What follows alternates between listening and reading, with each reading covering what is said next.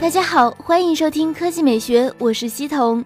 近段时间，联通一口气联合多家互联网公司推出了联合 SIM 卡，比如腾讯网卡、蚂蚁宝卡、百度神卡、百度大圣卡、京东强卡等等。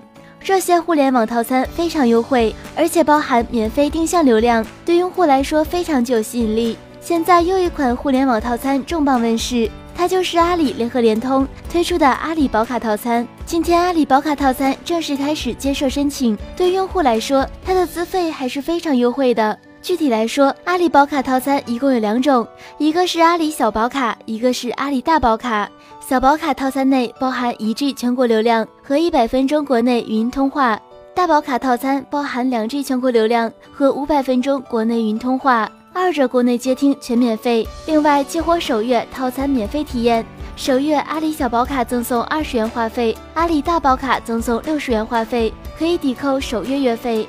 至于售价方面，阿里小宝卡每月十九元，阿里大宝卡每月五十九元，并且天猫、淘宝、优酷等应用免流量。你觉得这样的手机卡优惠吗？第二条新闻来看小米，临近年底。小米可能又要发新机了，这次和我们见面的将会是一款全面屏新机。今天网上曝光了一张疑似小米新机的谍照，从照片来看，新机采用了十八比九全面屏设计，但并不像小米 Mix 二那样彻底取消了额头，而是类似 Galaxy S 八那样保留了额头和下巴。从图片来看，新机的屏占比虽然没有小米 Mix 二那么变态，但是也足够惊艳了，而且机身看起来较为纤薄。理论上能够带来不俗的手感。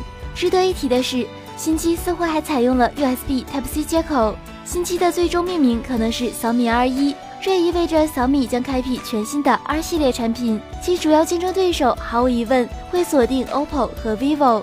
至于价格，传闻该机的最终定价为一千四百九十九元，但是发布时间目前还不清楚。如果真的是这样的外形加定价，在保证供货的前提，OV 毫无疑问将会迎来一个非常强大的竞争对手。那今天的语音就到这里，大家明天见。